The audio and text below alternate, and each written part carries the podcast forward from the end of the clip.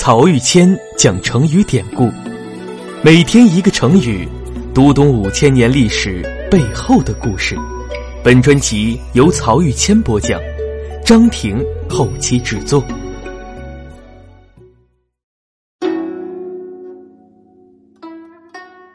这一讲我们分享的成语是“困兽犹斗”。上一讲我说呀，邲之战中晋国军队战败的主要原因是将帅不和。作为主帅的荀林甫缺乏领导能力，不能统一内部意见，以致将军们各自为政。邲之战结束后，晋军仓皇逃窜，晋文公开创的霸业受到了第一次重大挫折，中原霸主的地位也暂时交给了楚国。回到晋国之后，荀林甫就自请处分，向晋景公提出以死向晋军的阵亡将士谢罪。晋景公一听就准备答应他。这个时候，另一位叫世真子的大夫就对晋景公说：“您不能让荀林甫去死。当年我们的先君文公在城濮之战赢了楚国之后，不仅没有高兴，反而满面愁容。人们就去问文公：为什么您这样忧心忡忡呢？文公说呀。”楚国的大将子玉还在，这个人能力很强，他一定不会善罢甘休，而时刻准备回来复仇。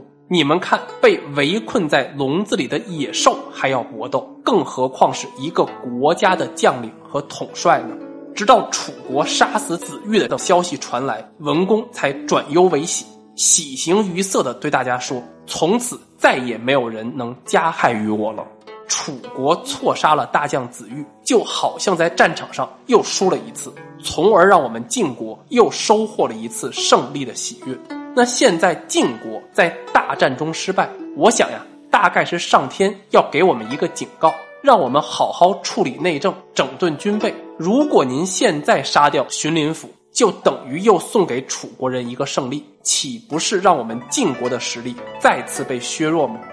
讲完这段大道理之后，世贞子又说：“我看荀林甫这个人非常忠诚，他侍奉君主、接受重任的时候，就一心想着怎么去为国家尽忠职守；而受到冷落的时候，就想着怎么去弥补自己曾经犯下的过失。这样的人呀，是国家社稷的守卫者，怎么能够杀死呢？”他这次的失败就好像太阳有日食一样，偶尔被阴翳遮蔽，却不会损害它的光彩。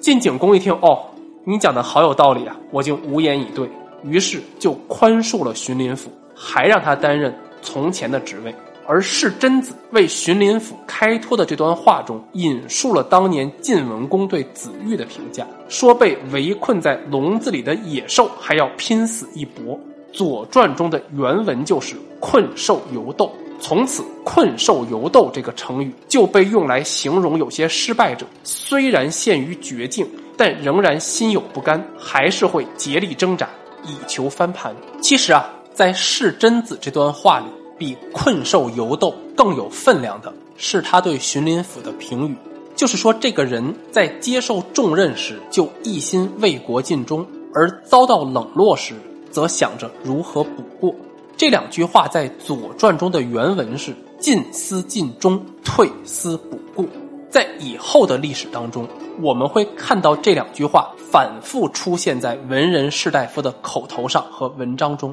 因为这两句话特别准确地概括出了中国读书人的理想人格。孔子说呀：“一个君子检讨自己的品行，就好像射箭一样，如果射出去的箭。”偏离了靶心，那一定是自己站歪了，而不会去怪罪于剑。因此，不以荣辱待己，不以成败论人，时时检点自己的品行操守，在顺境中不得意忘形，在逆境中也不怨天尤人，就成为一个君子所应当追求的人格标准。以后的中国读书人和士大夫阶层，不管是真心信仰，还是拿来充充门面。反正非常喜欢用这两句话。今天苏州同里的退思园是清末官员任兰生因为贪污嫌疑被免官之后，花了十万两白银给自己建造的园林。而退思园这个名字就来自于《左传》中的这句“进思尽忠，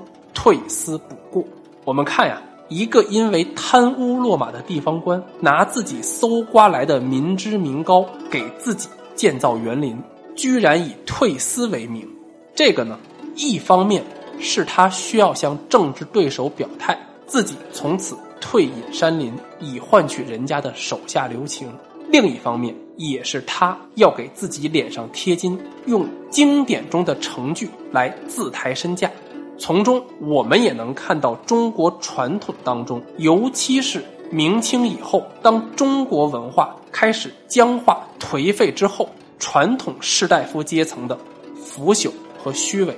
从这个意义上来说，鲁迅在他一系列小说、散文、杂文当中所向我们揭示的那个麻木不仁、破败残缺、满口仁义道德而吃人不吐骨头的中国社会，在某一方面。是真实存在的，